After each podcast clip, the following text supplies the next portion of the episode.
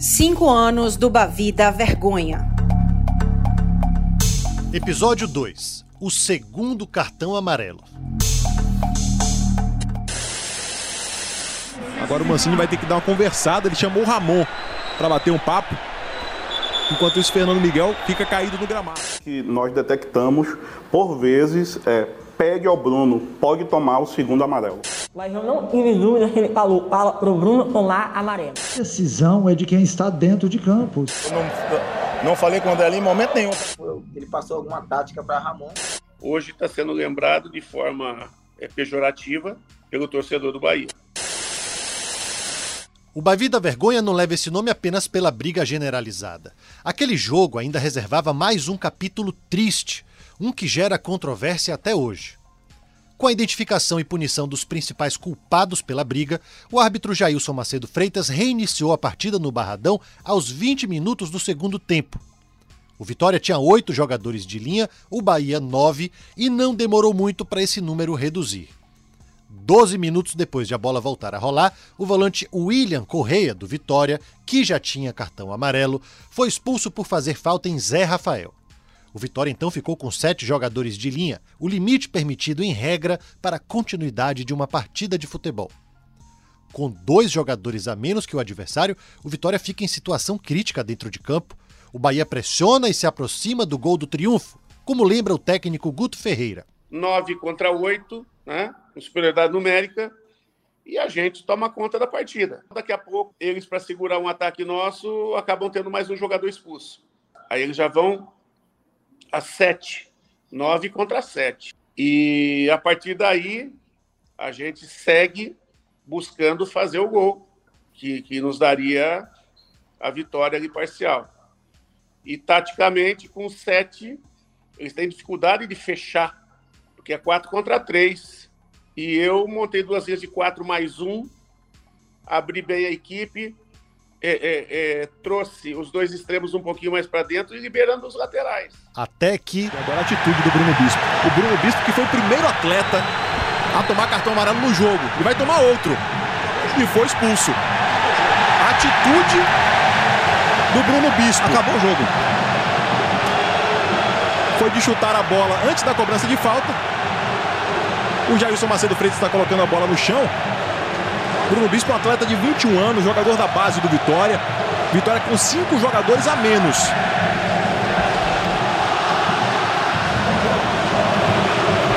E aí os jogadores já vão se retirando de campo. Os jogadores do banco de reservas do Bahia já se levantaram. E acabou o jogo. O jogo não chegou ao seu final. Cinco jogadores expulsos. E aí o Jailson Macedo Freitas aponta o centro de campo. Final de jogo, lamentável. Um dos babis mais tristes da história. Três minutos após a expulsão de William Correia, o zagueiro Bruno Bispo recebe o segundo cartão amarelo. Árbitro do jogo naquele dia, Jailson Macedo Freitas, explica por que tomou a decisão de expulsar o jogador. Ele insistiu em ficar em frente à bola, né? e nós verbalizando ao lado dele ali, eu estava muito próximo dele, falando com ele o tempo todo para que ele pudesse se afastar.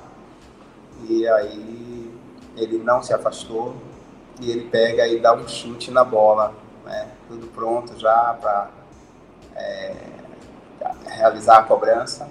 Ele aí chutou a bola cometendo uma atitude antidesportiva, passiva de cartão amarelo, só que ele já tinha cartão amarelo consequentemente, ele recebe o vermelho e é expulso. Como o Vitória ficou com menos de sete jogadores de linha, menos que o mínimo permitido na regra, a partida foi encerrada e o Bahia foi declarado vencedor. Canu garante que os jogadores sabiam das consequências da expulsão de Bruno Bispo. Para nós, né, é, na regra é quando é tipo um WO, não é correto? Não sei bem é, a gente sabia que a gente ia perder perder os pontos. Né? O técnico Wagner Mancini preferiu não participar desta série. Na entrevista coletiva após a partida, o treinador não sabia que o Bahia seria declarado vencedor. Eu não sei, sinceramente, eu não sei se, se, se a regra do campeonato diz isso. É, eu, é, é, sinceramente, acho que seria muito injusto se, se, se isso acontecesse, mas, enfim, a regra está aí e, e, deve ser cumprida. Né? Assim como a gente está falando o que é o certo e o que é o, é o errado aqui, se na regra tiver isso aí, vai ter que ser cumprido. O Bahia, então, foi declarado vencedor pelo placar de 3 a 0. Hoje, com 57 anos e muitos deles dedicados ao futebol, Guto Ferreira nunca viveu uma situação como aquela. Ao menos o resultado, na visão dele, fez justiça. Nunca tinha passado por nada parecido, né? E para nós foi de comemorar a vitória. Lógico que ninguém quer ganhar assim. Nós queremos, queremos ganhar o jogo jogado dentro de campo. Só que se você analisar o contexto da partida, nós não conseguimos empurrar a bola para dentro. Por quê? Porque eles, de forma ilícita, impediram nossa equipe. De forma ilícita. De que maneira nós provocamos as expulsões deles? Jogando futebol e eles, de alguma maneira, impediram a gente jogar de futebol. O árbitro achou que, dentro do regulamento, aquilo estava é, prejudicando a partida, que o jogador não, pelas regras do jogo, não tinha que seguir no jogo. Então, de alguma maneira, nós ganhamos bem o jogo, porque nós não empurramos a bola para dentro, porque o adversário, de forma ilícita, nos impediu e foi penalizado por isso. Assim, o futebol é, é, tivesse essas questões sempre e fosse mais rigoroso em punir é, é, quem usa da força, da agressão e, e, beneficiasse mais quem jogasse futebol. Mas o Bavi só acabava dentro de campo. Fora dele, muito ainda estava por vir. A atitude de Bruno Bispo ao decidir chutar a bola, mesmo já com cartão amarelo, passou a ser discutida, assim como a instrução passada pelo técnico Wagner Mancini ao zagueiro Ramon, momentos antes. Isso chamou atenção. Agora o Mancini vai ter que dar uma conversada. Ele chamou o Ramon para bater um papo.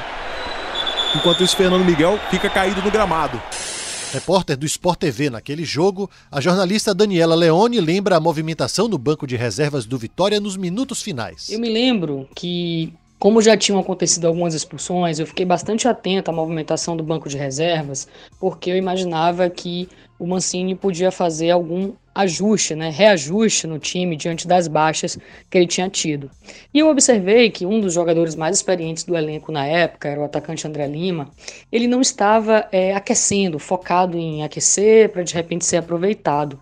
Né? Geralmente quando a gente tem situação de possibilidades né, de jogadores serem é, lançados durante o jogo, a gente vê o jogador concentrado ali no aquecimento por poder ser chamado a qualquer momento. Mas o André Lima, ele não estava focado em aquecer, ele estava se movimentando bastante ali na área do banco de reservas, mas não para aquecimento. O André Lima, ele saiu do banco algumas vezes e entrou e saiu do vestiário é, naquela ocasião. E para quem conhece o Barradão, sabe que o vestiário é, ele fica muito próximo do campo, muito, muito próximo do gramado. É, o banco de reservas do Barradão ainda ficava bem próximo ao vestiário. Não é como é hoje, que fica do outro lado do campo, ele ficava do outro lado, bem próximo a cada vestiário. Então, eu observei que o André Lima ele estava é, indo, ele, se eu não me engano, ele foi umas duas vezes dentro do vestiário é, e voltava. Em determinado momento, é, ele estava olhando para as cabines, né? É, e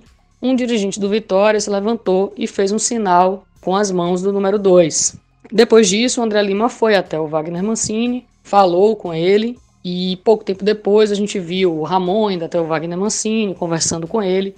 O que o André Lima falou para o Mancini, o que o Mancini falou para o Ramon, eu não ouvi. O estádio estava muito cheio, tinha muito barulho e eu não consegui identificar, escutar o que eles falaram uns com os outros. Entramos em contato com Mário Silva, supervisor de futebol do Vitória naquele Bavi, mas ele decidiu não participar desta série. No dia do Bavi, o profissional se justificou.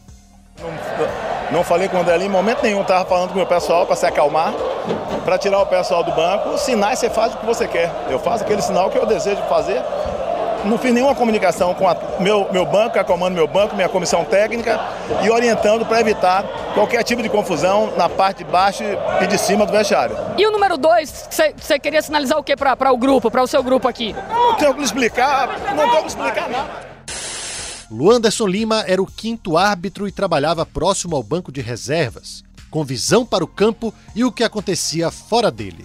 Ele afirma que não percebeu nada de anormal nos minutos finais daquele jogo. Não, nada anormal. O jogo depois das expulsões, é, quem quiser verificar pode ir de novo no YouTube ou nas, nas plataformas, pode verificar que depois das expulsões o jogo ocorreu tranquilamente, né? O jogo ocorreu tranquilamente e, e faz parte do futebol. A gente está falando de um clássico, a gente está falando de um jogo atípico, né? Até o Bavi de palitinho, né? Vai ter a catimba, vai ter aquela pressão. Então... Jailson Macedo Freitas, com 15 anos dedicados ao trabalho como árbitro, também analisa a atitude de Bruno Bispo. A gente entende que é algo até instinto do, do jogador para quando tem uma falta ficar à frente para impedir que essa falta é, seja cobrada de forma mais célere por questões táticas, né? É, configuração tática, tá? Então, às vezes, o jogador impede essa cobrança, às vezes o árbitro vai lá, verbaliza como eu fiz, tá? Então, o que cabe para o árbitro é justamente ir até o seu limite. Luanderson Lima pensa de forma semelhante. Isso faz parte do futebol, Juan. Isso faz parte o jogador fazer aquela catimba, o jogador chutar a bola. A gente vê isso normalmente no futebol. Então, não posso falar para você que um, um, um, profissional né, de determinada equipe chegou para outro e disse assim: faça isso. Não, isso faz parte do futebol. A gente precisa entender que isso faz parte do futebol. Às vezes o jogador comete uma infração simples, assim, jogo é, tá ganhando, ou mesmo o jogo tá empatado, ele vai lá e dá a bola um pouco longe, ele não dá a bola na mão do atleta. Então isso faz parte do jogo. Isso não, não é infração nenhuma você fazer essa catimba. Não tem infração, não tem na regra do jogo que você vai ser punido por isso. O clima já estava um pouco tenso porque perdeu alguns atletas importantes. Então, assim, o jogador vai fazer aquela catimba, né? Possa ser também que ele não lembrou que já tinha cartão amarelo. Então, várias situações aí a gente pode analisar e uma delas é que faz parte do futebol. À época, o Globo Esporte Bahia consultou dois intérpretes de Libras com o objetivo de desvendar o que foi dito pelo técnico Wagner Mancini ao zagueiro Ramon, momentos antes da expulsão de Bruno Bispo. O primeiro foi Ronaldo Freitas, que morava em Salvador. Do Mancini conversando com o, o jogador do Ramon. Vitória, o Ramon, ele bota a mão, mas o lado está totalmente descoberto, o lado do perfil dele, do lado direito dele, e nós vimos todos os movimentos é, orofaciais, a articulação dele, fizemos é, por vezes, é, a análise da, da fala dele, todas bateram do mesmo jeito. E a frase que nós detectamos, por vezes, é: pede ao Bruno, pode tomar o segundo amarelo. A análise gerou contestação nas redes sociais pelo fato do profissional ser de Salvador. Então, um segundo intérprete de Libras foi consultado, Carlos Christian, que é surdo e morava em Belo Horizonte. Ele também analisou o que foi dito por Wagner Mancini. E para mim, com toda certeza, ele disse a seguinte frase. Ele falou, fala pro Bruno tomar segundo amarelo. Fala pro Bruno tomar segundo amarelo. Eu tive dúvida se era segundo ou se era outro. Mas eu não tive dúvida se ele falou, fala pro Bruno tomar amarelo. Para esta série, o GE consultou um terceiro especialista em leitura labial. Luiz Felipe, profissional que é surdo e mora no Rio de Janeiro. Ele chegou a uma conclusão semelhante à dos outros profissionais.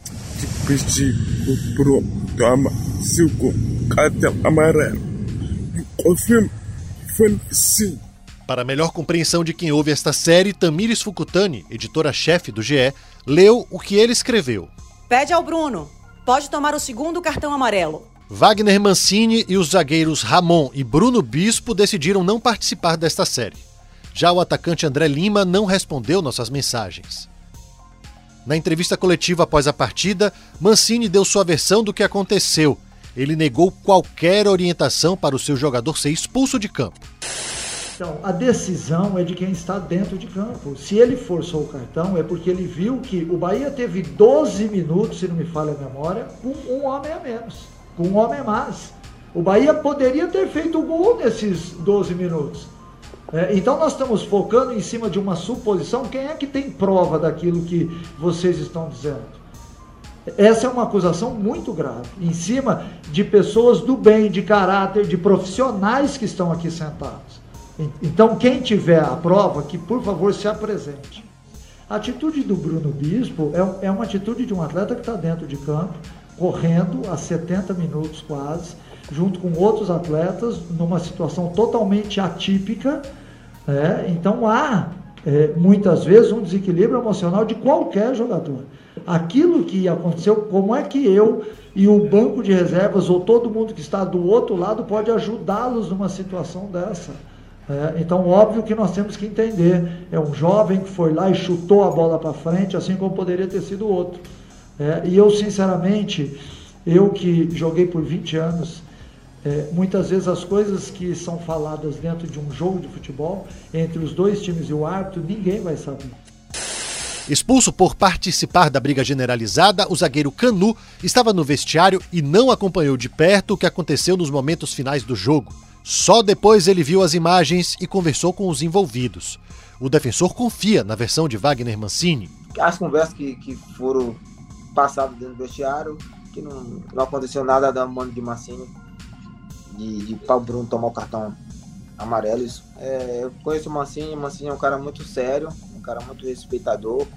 É, e sem dúvida nenhuma, é, se você olha no, no, no vídeo, né, na hora que ele chama que ele chama o que ele chama o Ramon e fala né, tática, porque ele tava com um jogador a menos, tá com dois jogadores a menos, e aí acho que foi, ele passou alguma tática para Ramon, né? É, e o Ramon é, não chega a, a, a falar com o Bruno, foi o Bruno que tomou o cartão, o segundo cartão amarelo. Se você ver na imagem, pode botar a imagem toda que o, o Ramon não chega a conversar nada com, com o Bruno né? O Bruno é um jogador muito, muito, era um jogador muito jovem, não tinha muita experiência. Eu acho que ele não tinha nem noção do que estava fazendo. Ele acabou tomando o cartão amarelo e acabou é, tomando o segundo, o segundo cartão amarelo e acabou sendo expulso e acabou a partida. Já Guto Ferreira prefere não opinar sobre o que teria sido dito por Wagner Mancini. Ah, eu não acho, eu não tenho como achar nada. Isso aí é uma análise que eu não estava do lado dele não estava na frente dele. E também não fiquei olhando vídeos depois para fazer qualquer tipo de comentário. E aí tudo que foi feito foi feito pela imprensa. A imprensa pode analisar e é o trabalho dela. Eu, enquanto profissional, eu tenho que seguir meu trabalho firme e forte. A única coisa que eu posso dizer, se realmente aconteceu, foi um erro de percurso dele. E se não houve, melhor, né? Aí o erro foi, foi dentro de campo dos jogadores. Mas não sou eu que tento que analisar nada, que criticar ninguém. É, é, é, se houve realmente, cada um faz as suas escolhas e toda escolha tem o seu preço. Com ou sem orientação, aquele fim precoce de jogo ficou marcado na rivalidade entre Bahia e Vitória. No último Bavi entre as equipes, realizado no dia 29 de janeiro, um mosaico foi montado pela torcida organizada do Bahia com a frase Não fujam. Hoje está sendo lembrado de forma é, pejorativa pelo torcedor do Bahia. E, de certa forma, nivelou com é, outras é, é, é frases ou outras falas é, pejorativas que se usava contra o torcedor do Bahia. Eu acho que a rivalidade aí, nesse quesito, pareou ou até é, é, ficou, digamos assim, pior, porque a torcida do Bahia alega um posicionamento né, de fuga, digamos assim. E não acabava aí. O próximo episódio provas, ao contrário, foram, é, ao contrário, foram cabais no sentido de demonstrar que nenhuma ordem partiu de Mancini, de qualquer membro da comissão técnica ou da diretoria. As provas foram produzidas e não foram consideradas. É muito, muito, muito altas as, as penas aplicadas. Salta aos olhos, como eu disse na sustentação, a orquestração para encerramento da, da partida. Os culpados, os três julgamentos, as punições e o que aconteceu com os envolvidos no Bavi de 18 de fevereiro de 2018. E um pedido de desculpas que chamou a atenção da equipe de arbitragem.